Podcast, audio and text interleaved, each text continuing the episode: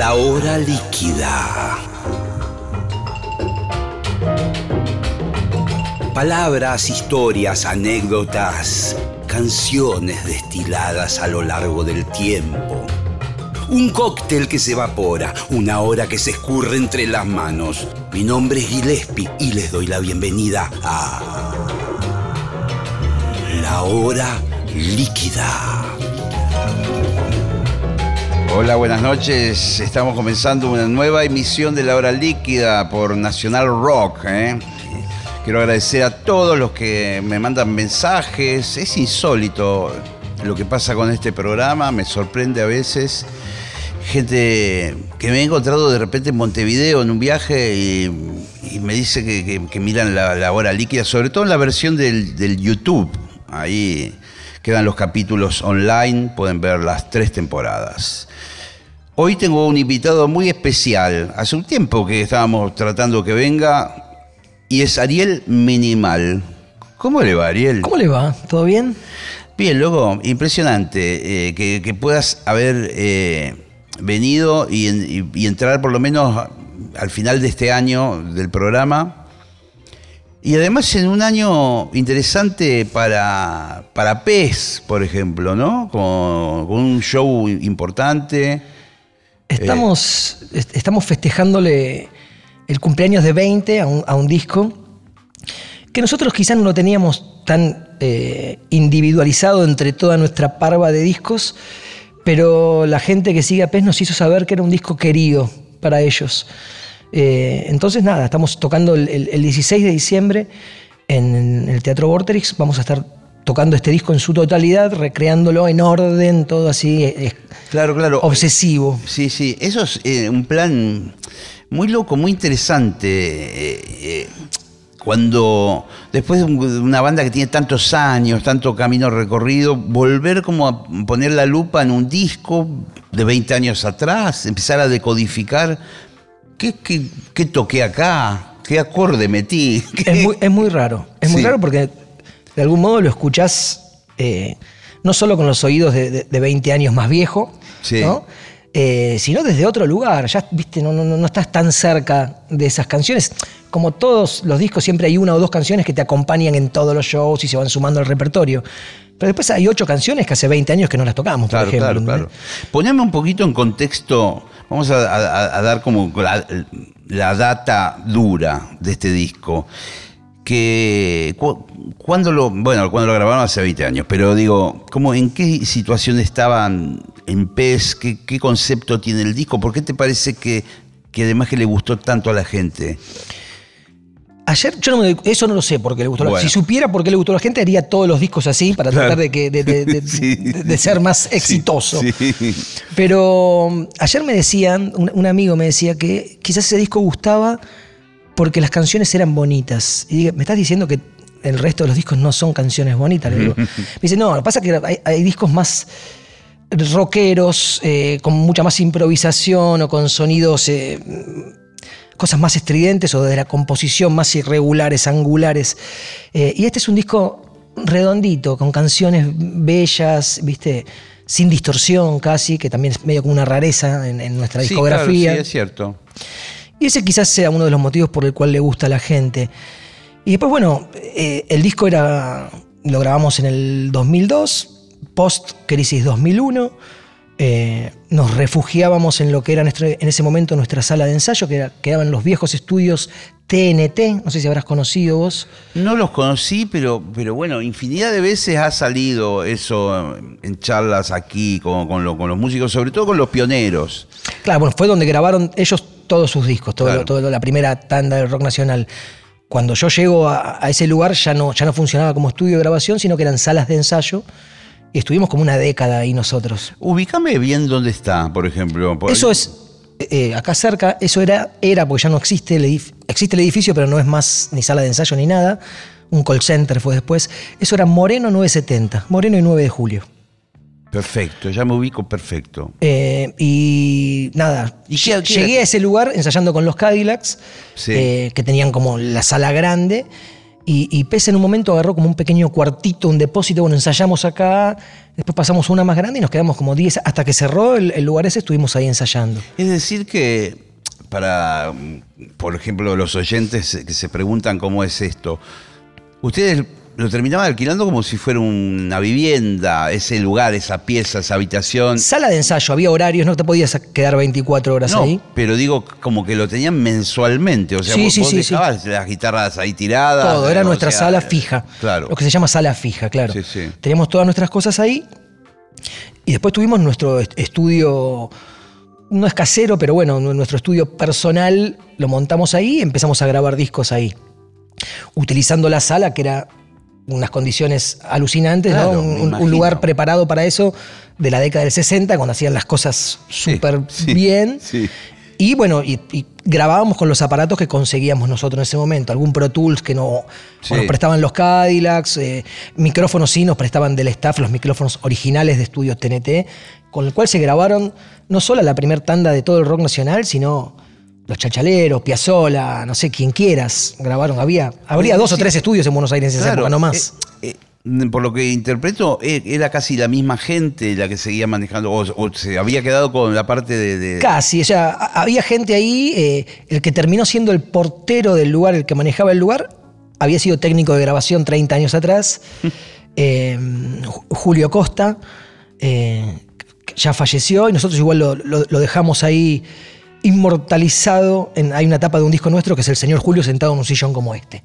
un, un señor, un viejo agreta muy particular, divino. Qué lindo, old Divino, school, me sí, encanta, sí, sí, total, de- total. De la vieja. Nunca una sonrisa, nada. Y a la vez un divino total, ¿viste? Y fue amigo nuestro durante los 10 años que estuvimos ahí. Eh, Y los micrófonos aparecían, los tenían guardados en, tenían en guardadas un las cosas. armario. No solo micrófonos, ten- tendrían, ¿viste? Algún un Pultec, algún compresor, cosas así, viejas seguían teniendo. Después lo fueron eh, Sí, de- montando todo. De hecho, para graficar la situación y por qué terminó siendo eso, que debería ser hoy un museo nacional Sí. activo, donde, Sí. eh, eh, donde se pueda, donde cultura podría haber grabado a bandas nuevas o lo que sea. Sí. Eso terminó siendo. O, o que vayan los chicos del secundario, ¿no? A ver cómo ¿viste funcionaba un estudio, cómo totalmente. funcionaba un estudio, bueno, y, con- y decir acá se grabó tal Bueno, disco, tal otro. Eso terminó todo desguazado y ya cuando nosotros conocíamos ahí, eso ya estaba en manos del, del hijo del abogado de los dueños originales. O sea, los dueños originales eran los, los se llamaba TNT por... eh, Yo creí que era por eh, la dinamita, el no, veneno, no sé había qué un había. grupo que eran los TNT, Tim, Nelly y no Ah, sé qué, ah, como ah. te diría pre-club del clan, algo Sí, así. sí, sí. Y ellos habían sido los, los dueños de ese estudio. Eh, pero bueno, después quedó en mano de abogados y ya sabemos qué pasa cuando, cuando pasa eso. Lo terminaron desguazando todo. Sí, sí, vos sabés que me, estaba, mm, cuando me dijiste que quedó en manos del abogado y del hijo y lo que fuere, eh, me vino a la cabeza, había, hay una anécdota muy famosa también de... Ah, de, de- George Harrison, en un momento determinado, eh, lo que pasa es no, le acuerdo, no me acuerdo la, la parte medular, pero hay eh, algo que tiene que ver con la canción esta tan famosa y tan conflictiva que tuvo él, que habla de una canción devocional, que habla My Sweet Lord. My Sweet Lord. Bueno, ahí en un momento determinado que- queda el abogado de George Harrison como autor Como de la canción. ¿Viste esa cosa que este una maravilla el tipo, fue un fenómeno como compositor. Y viste, qué bravo, pero bueno. Sí, sí, este y bueno, di- di- digamos ¿Cuántos discos han pasado ya, por ejemplo? Vamos a hablar de Pez y después me gustaría hablar un poco de tu parte solista. Mira, no no termino de tener claro. Yo creo que tenemos 20 discos de estudio, si es que contamos, ¡Wow! si es que contamos uno que grabamos junto a Nevia. Hay un disco que es Nevia PES. Sí. eh, de hace 4 o 5 años. Eh, de cuando se cumplieron los 50 años de la balsa, él no- nos convoca para regrabar varios temas de esa, de esa primera época de los gatos. Eh, contando ese disco, creo que son 20 discos de estudio y después tenemos varios en vivo, varios DVDs y demás. Qué laburazo, loco, qué camino recorrido, qué animalada, porque los discos de estudio implican siempre composiciones nuevas, bueno, eh, es un gran trabajo. Es que fue, yo creo que fue como el refugio que tuvimos el poder grabar los discos. Y siempre, de ese- no siempre, hemos grabado desde los estudios más grandes. O sea, hemos grabado en Ramaphonic, hemos grabado en Panda, hemos grabado en El Abasto, hemos grabado en Young y hemos grabado en nuestra sala de ensayo varios discos, hemos grabado, o sea, de, todas las formas, y con hemos grabado en cinta, en DAT, en ADAT, en, Vieron pasar todos los formatos todo, también. Todo, eh, por presupuesto, por onda, o sea, viste, lo que pintaba. Y mm, creo que ese fue nuestro refugio, creo que no fuimos muy exitosos nunca en, la parte de, girar, salir a tocar demasiado, el, cómo mostrarnos. Somos una banda independiente. Eh, y nada, como que metimos la cabeza en, lo que nosotros podíamos, que, eh, podíamos hacer y sabíamos que podíamos hacer, que era componer, ensayar y grabar esas canciones. Entonces fue nuestro refugio. Nada más ni nada menos, viste, que, está, perfecto y está muy bien como vos lo decís también, ¿no? Y creo que hicieron una apuesta correcta, en el lugar correcto, digamos. Sí, quizás si hubiéramos girado mucho más tendríamos como una, una masa de seguidores o una base de seguidores más, más amplia y eso nos permitiría eh, subsistir mejor y tener más presupuesto para hacer discos y demás. Pero bueno, las cosas son como son.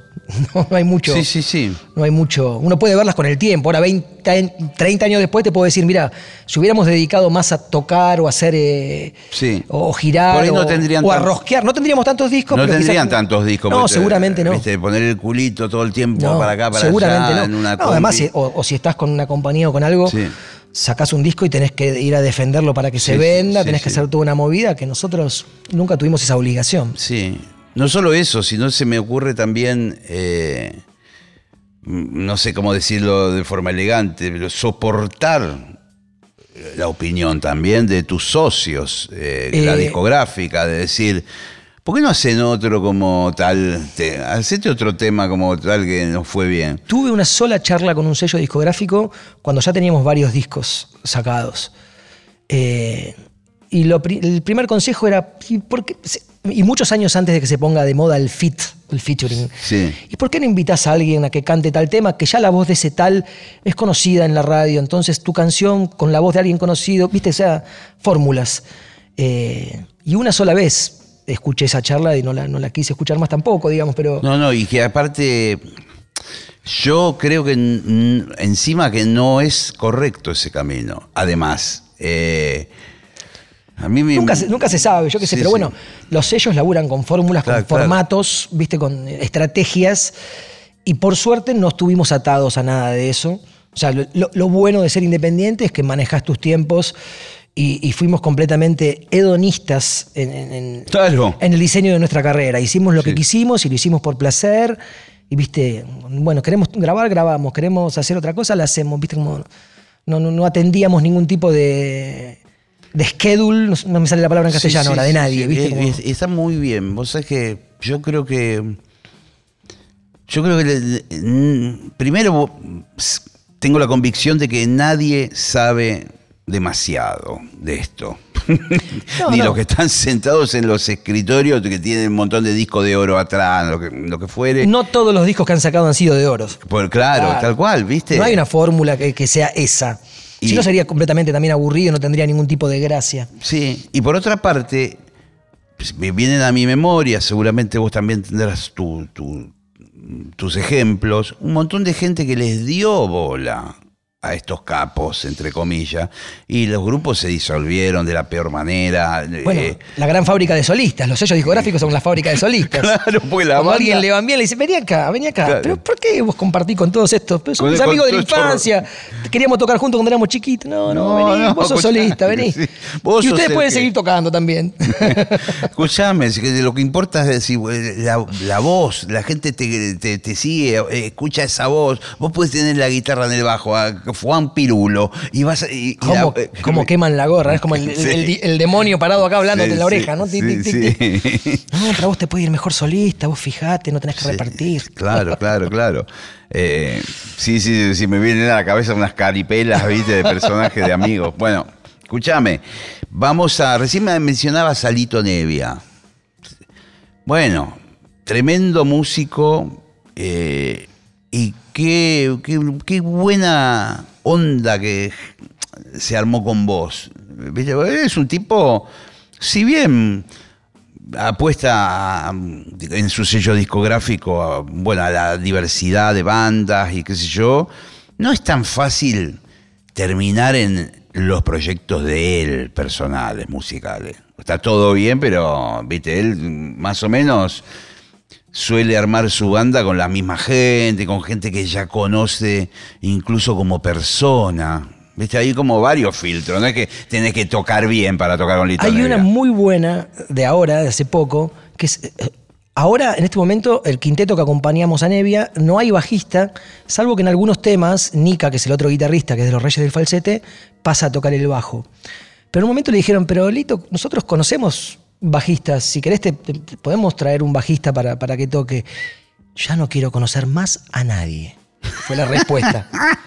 ya está, ya conozco demasiada gente. Sí, sí, sí. Entonces, eh, nada, está cómodo con nosotros, que, que, lo conocemos hace años, que sabemos cómo, cómo trabaja. Y yo creo que para él es fundamental también eh, el hecho de que hay una afinidad. Salimos de gira y nos sentamos a comer y a tomar un vino y, viste, y, las, charlas son todas de música y nos pasamos. Sí, sí. ¿viste? Y, Lito, me mata Lito. Eh, me manda un mail, me dice, escuchá a este africano de no sé qué, un guitarrista de Mali, o no sé. ¿Viste? No para.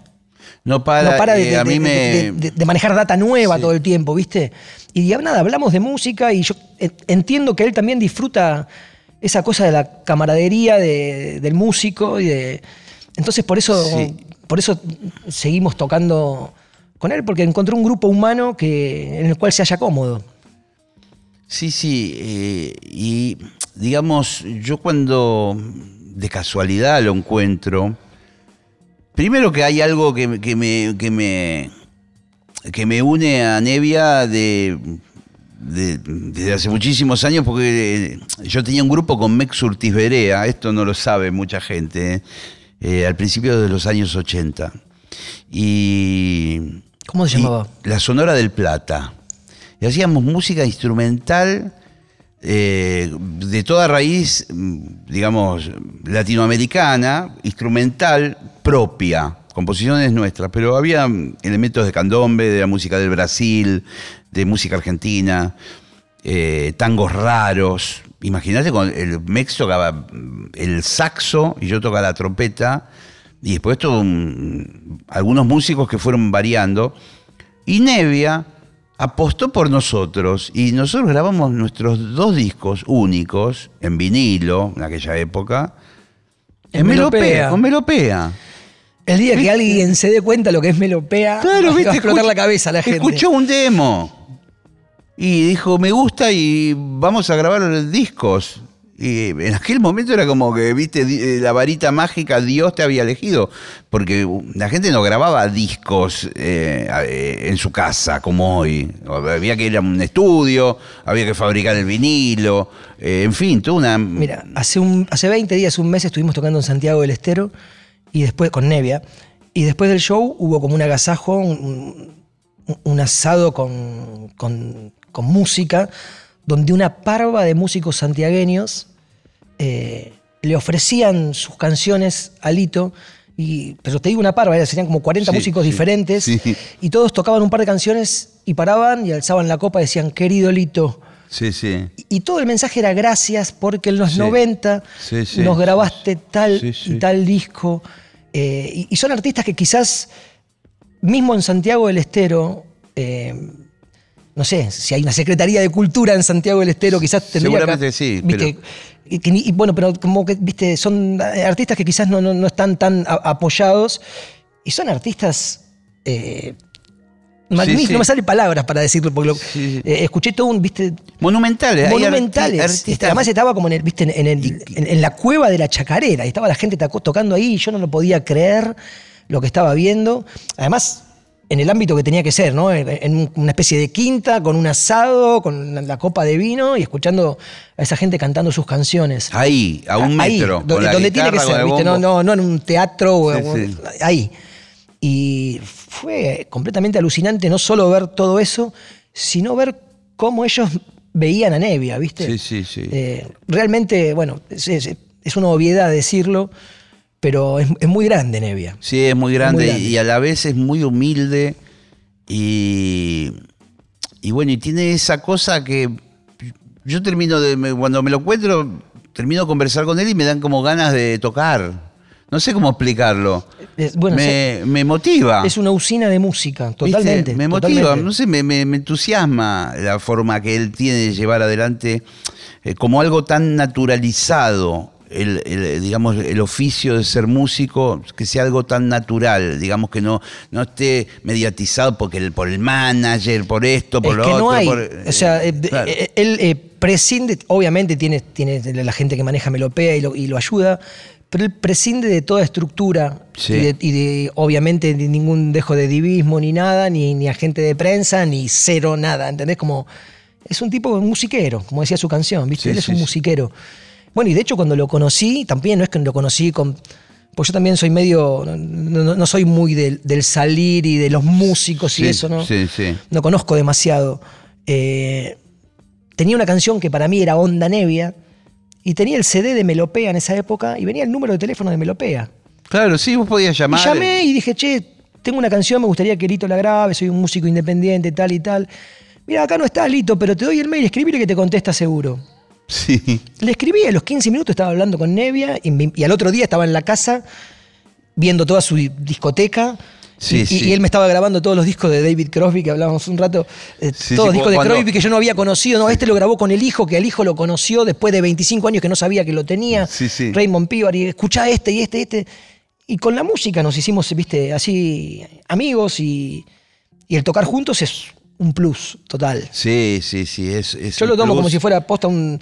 Y loco, yo, no hice, yo no estudié facultad ni nada, pero ¿cómo se dice? Un sí, un máster. Vos estás haciendo un máster Totalmente, en constantemente. Estás con, el prócer máximo. Constantemente. Y no solo de música, sino de, de, de, de, del negocio de la música o del no negocio de la música. Hay un montón de cosas para aprender cuando estás al lado del Kia.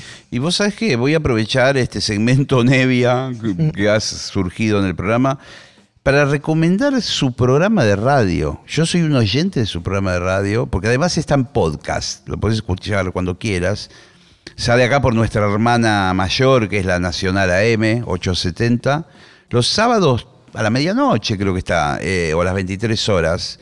Planeta, Nevia. Es el chabón con un micrófono hablando de cualquier artista. A veces hago cuenta de cosas de él, de anécdotas, pone música de él, pero la mayoría de las veces hablando, pon, de Gino Vanelli. ¿Quién es? Y después poniendo una selección de canciones que él eligió de Gino Vanelli, curadas por él, que es como vos decías, es como ir a la facultad, ¿viste? Es que a la pasión no hay con qué darle. O sea, cuando alguien es apasionado de realmente lo que hace, o de, ya sea salir a tocar o hacer un programa de radio, como también le, pone su, impronta. No es que vaya a hacer el programa de radio y pone el apellido y ya está, ¿entendés? El tipo va y se mete ahí, le interesa la música que te está mostrando, le interesa lo que te está contando de ese artista. Está muy, muy, muy buena experiencia. Aparte ya llevas muchísimos años porque eh, bueno, vos lo sabrás mejor que yo, pero 15 años debes llevar con Lito. Yo, eh, no me acuerdo ahora. Pero sí, 2000 y algo. Sí, sí, 2000 y pico, 2005, 2000. Sí, más, de 15 años ya. Y lo lindo ahora, este, este, este, grupo que se armó acompañando a Nevi ahora, eh, que es como multigeneracional, transgeneracional y también transgénero musical. Eh, porque está Leopoldo Deza, que es como un referente del, folclore, un tucumano. Sí, a mí me encanta porque aparte toca el egui. Toca el egui, que es, pero es tremendo el egui. Yo ¿eh? también toco el egui. cuando se va a los graves medio sintetizados es un monstruo. Cuando entra el egui empiezo a mirar qué es lo que está sonando, ¿viste? No, ni bajo. Eh, bueno, bastante raro, toca flauta. Toca teclados y, vientos, Leo, que viene, que es como un capo del folclore. Y después están los hermanos Corley, que son de, los reyes del falsete. Sí. Que son. Sí, los conozco. Deben tener, no sé, 10, 15 años más chicos que yo. Entonces, viste, como diferentes generaciones. Y, sin embargo, no. Nos sentamos a la mesa y hablamos de música. No hay, no hay viste, no, es como todo lo mismo. Son sí, sí. Es, súper natural. Sí, es natural. Eh, quiero meterme en tus discos solistas, eh, la impronta que, que tienen ¿Cómo fue un poco toda esta carrera en paralelo a la banda PES? Eh, Hay algunos en dúo también que tenés. En dúo, en trío, con Flopa y Mansa, en dúo con Florencia Ruiz, con Flopa. Sí. Siempre me interesó todo tipo de música, digamos, y, si bien con Pez no estamos tan encorsetados, como que hacemos, hemos hecho diferentes cosas, siempre en términos amplios fue como rock lo de Pez. Y cuando voy solista puedo hacer, de, hecho ahora estoy haciendo algo cuasi folclórico, o con aires folclóricos, porque no conozco eh, ¿viste el folclore tiene que ser tantas vueltas y tantas vueltas. Unas fórmulas. claro, unas fórmulas que yo las desconozco. Claro. Eh, pero, sí. Eh, este pero estoy tocando con guitarra criolla y un bombo y un, y un piano. Estamos jugando a los hermanos Ábalos. y. Nada, y siempre como lo, solista fuese como el escape de, la cuestión rock de Pez y también como una cuestión medio laboral. A veces, viste, Pez es una banda y muchos equipos y aparatos y salir con PES implica flete, asistente, sonidista, ta, ta, ta, ta, El trío de rock a la antigua, mucho equipamiento, valvular. Valvular y eh. toda esa movida. Y a veces cuando toco yo solo, o mismo ahora estoy en este, una cosa que se llama el nuevo trío de Ariel Minimal, vamos en mi autito, metemos el bombo, el piano, la criolla, y nos vamos a cualquier lado. Eh, entonces a veces también fue como un, una opción, una salida laboral fue la carrera solista a veces, ¿viste? Sí, sí, sí. Eh, pero bueno, eso me abrió también puertas para hacer otras cosas impensadas o algo mucho más acústico. Eh. Sí, porque hay algo que, viste, por ahí también le contamos a los oyentes, ya que estamos, hay algo del orden de que hay determinados lugares, eh, que son pubs, bares, donde hay música, que no reúnen las características para una banda. Esto pasa porque, por, dimensiones del escenario, porque no tienen el sonido adecuado para amplificar ese tipo de cosas. Eh, y ahí se abre como una puerta de, bueno, loco, si venís con la guitarra y el bombo, lo eh, podemos hacer. Y eso, en, mi caso, se terminó de, decantar eh, post-cromañón. Claro. Donde no se podía tocar mucho y no había lugares donde tocar, donde todo el mundo tuvo que reformular la cuestión de los lugares y la seguridad y las cosas técnicas. Y ahí es donde se abrió mucho la puerta para. Ahí salió lo, lo que yo denomino cansautor. Sí, es muy buena. Ahí salió, viste, medio como la, la movida de los cansautores y. Este tema es mío, este tema de la gente me dice, bueno, pues, toca uno de otro, hijo de puta. Pero ahí salimos, hicimos un disco que fue muy. que fue bien recibido en ese momento, que salió en el 2003 y que ahora también va a tener su. 20 años después, va a tener ahora su edición en vinilo un disco que hicimos con una chica que se llama Flopa y un chico que se llama Mansa. Eh, y que tocábamos así, si bien el disco no es estrictamente acústico, eh, en vivo sí, íbamos los tres, dos acústicas y una guitarra de nylon y, armonías vocales éramos como por su Gieco 2.0 una guitarra de nylon con las cuerdas de. Con cuerdas de nylon, no, es que era de plástico. Claro, porque por ahí Una guitarra española y dos acústicas, ponele. Porque por ahí los chinos inventaron ahora la guitarra de nylon. Debe haber, obvio. por eh, ejemplo, he visto el otro día, caminando por la avenida Corrientes, un teclado que es de goma. ¿Ok? Eh, es como una especie de bufanda la enrollas. se enrolla. claro. Y es todo como una especie de silicona que se abre, se conecta a la computadora, lo que fuere, y es completamente de goma. Eh, bueno, eh, como el, traje de Lori Anderson, ¿te acuerdas que se tocaba el traje sí, Sí, sí, sí. deben ser como unos contactos que disparan. exacto, ¿viste? y después lo enrollas y lo metes en una mochila, lo que fuere. Es para, no sé, Ponele Bruno Gelber, se va de vacaciones. para cuando va al baño. para no dejar de tocar cuando va al baño, por ejemplo. Claro. Algo así.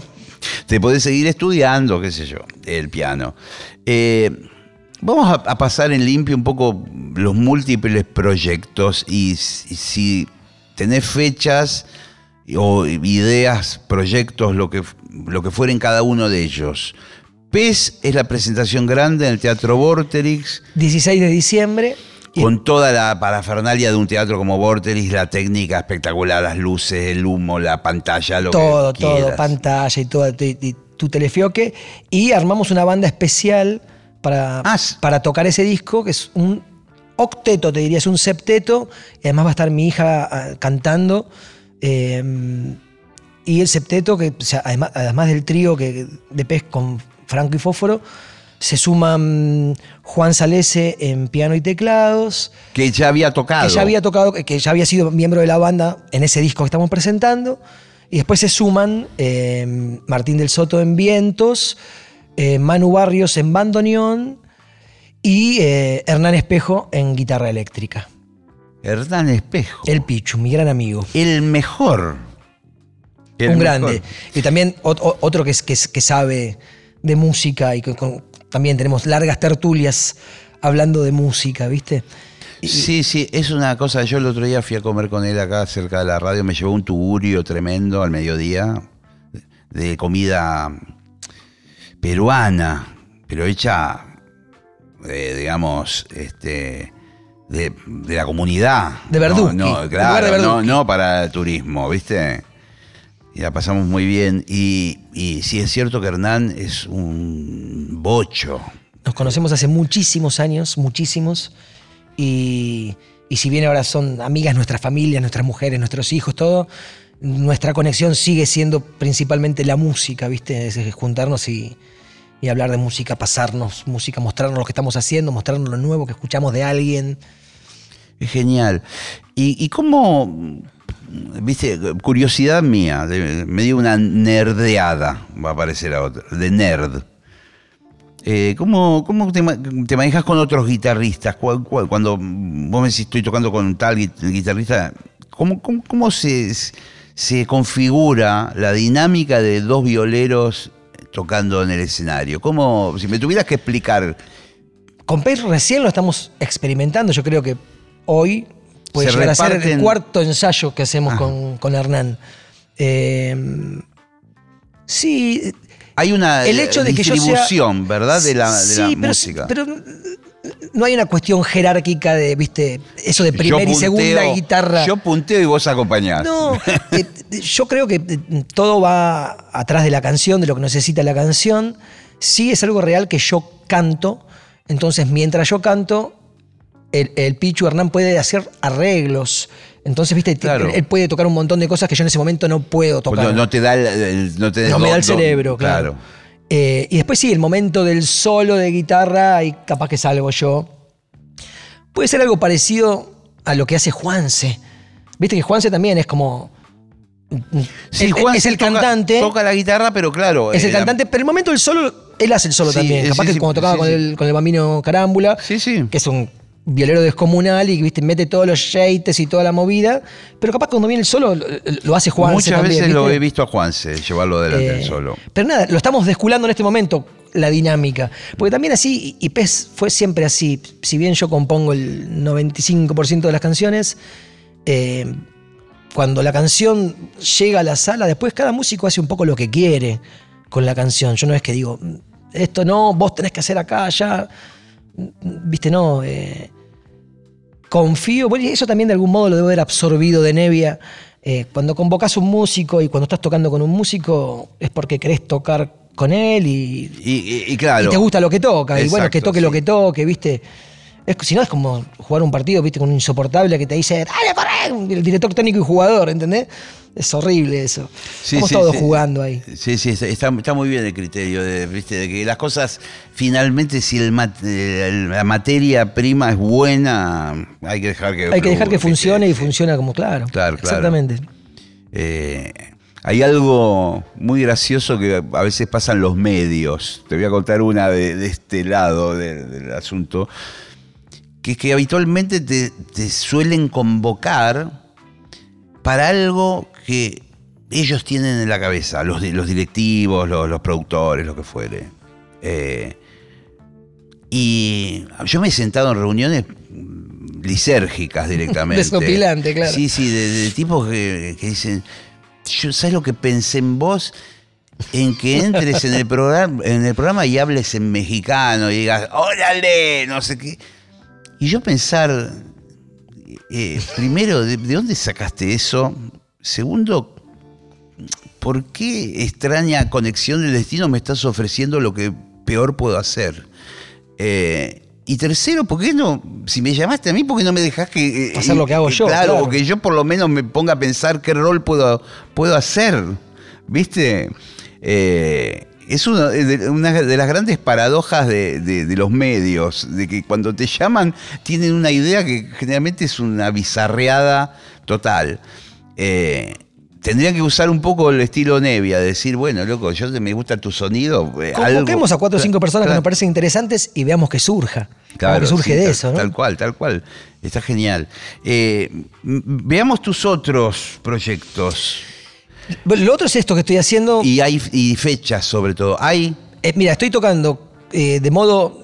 Es un solista engañoso, porque en realidad se llama el nuevo trío de Ariel Minimal. Sí, sí. Toco con Martín del Soto en bombo y Pepo Limeres, que fue pianista de Pez durante 10 años, eh, en piano. Y tenemos este trío. Medio acústico, por lo visto. No, sí. Totalmente acústico. Totalmente acústico. Yo con una. acústica, bombo y, piano. Eh, donde hay piano de verdad, usamos el piano de verdad. Si no, vamos con el Nord. Eh, pero sí, y son, como te digo, canciones con aires de folclore, ya que no respetan ningún tipo de métrica de folclore porque las desconozco. Eh, pero son, viste, como aire chacarera, aire samba. Eh, igual digo eso y la gente se, Hay forma de, Hay forma de, ver eso en vivo. ¿Dónde? ¿Qué lugares? 12 de noviembre, La Veredita en Moreno. 18 de noviembre, Stramer Bar, acá en Capital Federal. 19 de noviembre, en Mercedes, un lugar que se llama Vinilo. Café Vinilo, Bar Vinilo, no se llama Vinilo, en Mercedes. La localidad de Mercedes. Localidad de Mercedes, provincia de Buenos Aires.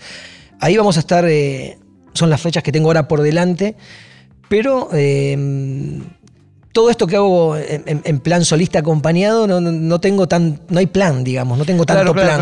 van surgiendo las fechas, también van surgiendo canciones. Compusimos una canción que otro día fuimos y la grabamos. Y viste que ahora el mundo permite que saques de a una canción. Sí, ¿viste? voy a sacar una o dos canciones y las muestro. Cuando tenga varias, voy a ver si las junto y fabrico algo. Forma parte de un álbum. Claro. Pero no hay plan. Con PES tratamos de ser un poco más organizados y decir, bueno, armar una agenda y, saber cuándo vamos a grabar un disco, cuándo vamos a tocar acá, allá. Lo otro es como, bueno, ver, ver qué va surgiendo.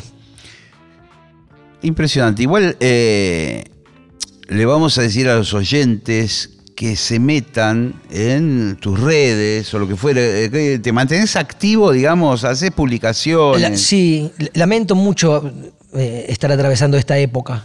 no, soy... claro, claro. Tuve que abrirme un Instagram para certificar una cuenta de Spotify o algo, así, eh, ¿viste? sí, sí. Y nada, y después entendí que era el modo de, comunicarme con la gente que le interesa. Pero, ¿viste? Es horrible el hecho de, que el algoritmo te, exija presencia en las redes, ¿viste? Que tenés que postear, claro, tenés que hacer cosas. Yo soy más otra época, ¿no? Sí, sí. O sea, todo está pensado de tal manera de que vos seas de algún funcional al master plan que es de ellos. Totalmente, no tuyo. exactamente. Entonces, por ejemplo, si vos sos un chico bueno y haces un montón de posteos de repente en Instagram, ellos te sugieren como para aquel que está entrando en la red o lo que fuere, o, o, yo empiezo a seguir a Juanse, y pero si vos te portaste bien, dice, eh, Ahí te lo muestro. ¿Por qué no, seguís a. Ya que te gustó Juanse, ¿por qué no seguís a Ariel Minimal? Que viene haciendo los deberes. Ahora, si vos no nada, eh, pasás, a, de largo. al ostracismo, tenés menos visibilidad. Es muy raro. Tus posteos no van a Incluso la gente que eligió seguirte no va a ver tus posteos salvo que los vaya a buscar específicamente. Sí, sí, sí. lo, del algoritmo es, es medio satánico. Claro, porque supongamos, yo no tampoco soy el gran, gran genio de la tecnología, pero es lo que entiendo. Si vos seguís a mil personas eh, y esas mil personas están posteando como posteas vos, ¿viste? Uno, el otro, el otro. Pero de esos mil, vos privilegiás, eh, ponele, no sé, unos chabones que hacen lo que hacen surf. Y después en tu timeline, Solo lo que vos ves, solamente te aparece surf. Eh, sí, sí, sí, es tremendo. es tremendo. Porque el algoritmo dice, no, a este le gusta el surf. Mandale, aparte le mando propagandas de tablas de surf, de bueno, ya, Bermuda. Ni hablar de que el teléfono te escucha. Sí. Y si vos decís una marca, a los cinco minutos te ofrece que compres algo de esa marca. Sí, sí, sí. Estamos en una época compleja. Eh, pero sí, bueno, estoy, estoy atrás de básicamente del Instagram de Ariel Minimal y de Pez. Eh, de ahí me entero de las cosas y la gente también se puede comunicar para bien y para mal eh, con nosotros ahí. Alucinante. En minutos vamos a hacer un musical aquí. Eh, afortunadamente no va a estar mediatizado por computadoras, por eh, algoritmos, nada. Esto va a ser guitarra, yo traje la trompeta, dos instrumentos bastante antiguos. Un fogón sin fuego vamos a hacer. Sí, sí, un fogón sin fuego y a lo que pinte, acústico, bien tranqui. Así que seteamos un par de cosas y arrancamos. ¿Qué te parece, perfecto, Perfecto, perfecto. Piacere. Ya, venimos.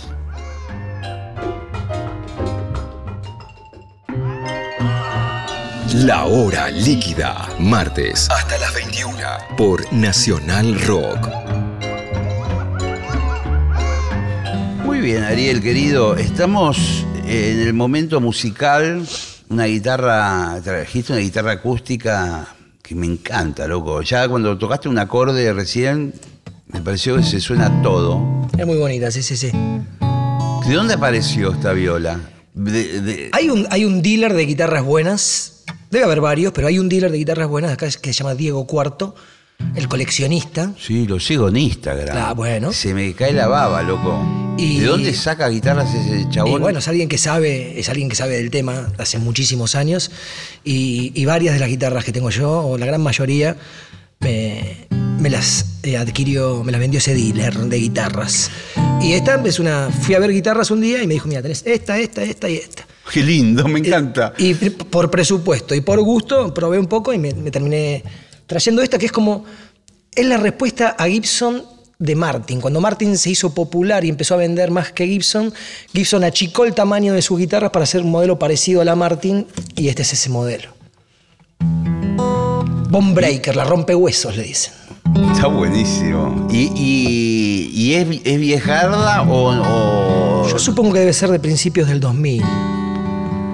Alucinante. No soy tan eh, me interesa eso, pero viste. No tan nerd. Claro, me interesa que suene linda más que pedirle el documento, ¿viste?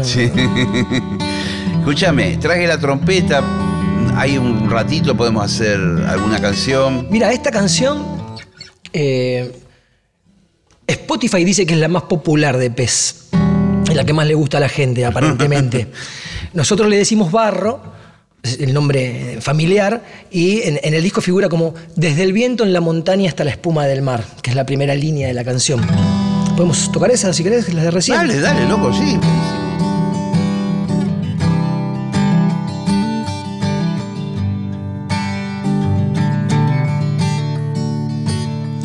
Desde el viento en la montaña hasta la espuma del mar, mojo mis pies y vuelvo a volar. No pregunto en la mañana hacia dónde debo ir, ya lo sabré, el tiempo dirá si el destino me quiere en el sur. Viajaré temprano con la luz cielo todo el día y a la noche barro.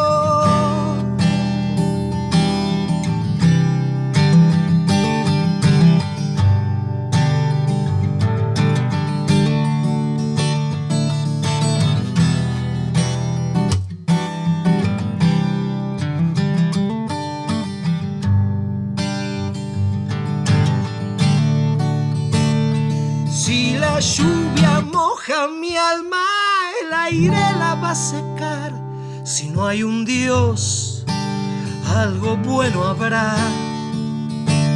Y el rocío y cierta calma y el último sol de abril embestirán y tendré que partir, pues nada hay más cierto que sentir.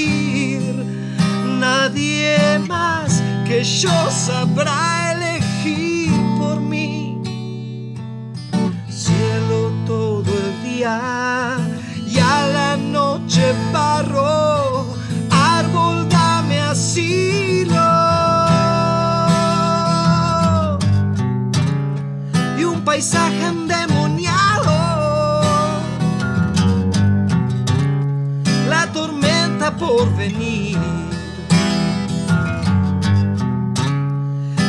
llego a ningún lado, no. Mejor es dormir, mejor que morir. Cielo todo el día y a la noche barro.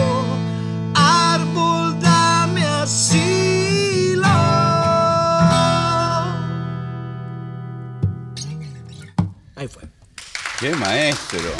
Muchas gracias. Qué belleza, loco. Qué hermosa canción. Me, me, me, me transportaste, viste. Si la toca Coldplay, llenamos estadios. Sí. Tengo que decirte que en un momento iba a meterme con la trompeta. Te esperaba, yo estaba esperando que vengas ahí a. Sí, pero no. Bueno, Porque me colgué tanto que después vino, empezó otra estrofa. y Se fue a otro lado después fue- ya. sí. bueno, bueno. Este, tenemos tiempo por un tema más. Bueno, eh, voy a pensarlo un poquito. ¿eh? Algo que, que quede bien con la, con la acústica, no sé. O cualquier cosa, un cover, no sé lo que. Mirá. No, pues yo iba a tocar canciones de, de- de- de ese disco de Pez de hace 20 años, pero que es el caso de la que pasó. Pero no, voy a tocar esta que es como un, un clásico de, de- de- de este señor con una acústica.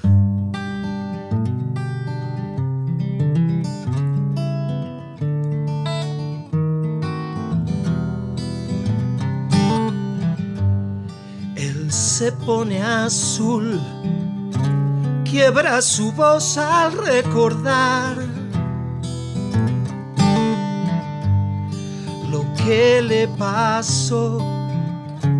No lo inventó ni es la verdad y hablará de un lugar y adentro mirará y verá la imagen de quien supo ser tiempos de felicidad. Oh.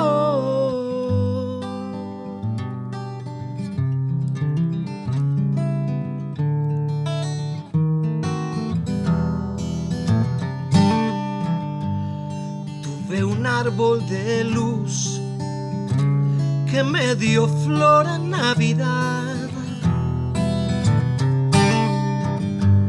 Y un febrero seco, el sol lo quemó no creció más. Y empecé de inmediato a desconfiar. Nadie me avisó que esto iba a pasar. Y quedó entonces muy claro para mí. No fui un niño nunca más. Oh, y aprendí que todo lo que queda intentar disimular. Yo no sé muy bien para qué estoy aquí. Y es preciso que alguien me venga a ayudar. Y aprendí que todo lo que queda intentar disimular. Yo no sé muy bien para qué estoy aquí. Y preciso que me vengas a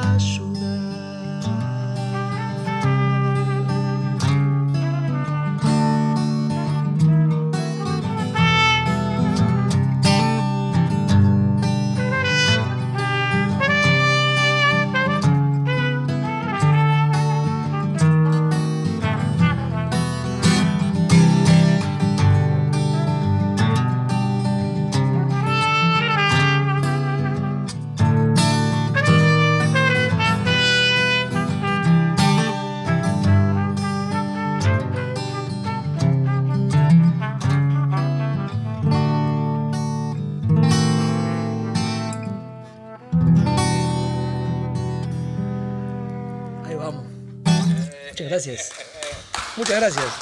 Gracias, Ariel, por la visita, mi querido amigo. Y bueno, ya aprovecho para decirte feliz año, loco. Feliz año nuevo. Nos vemos.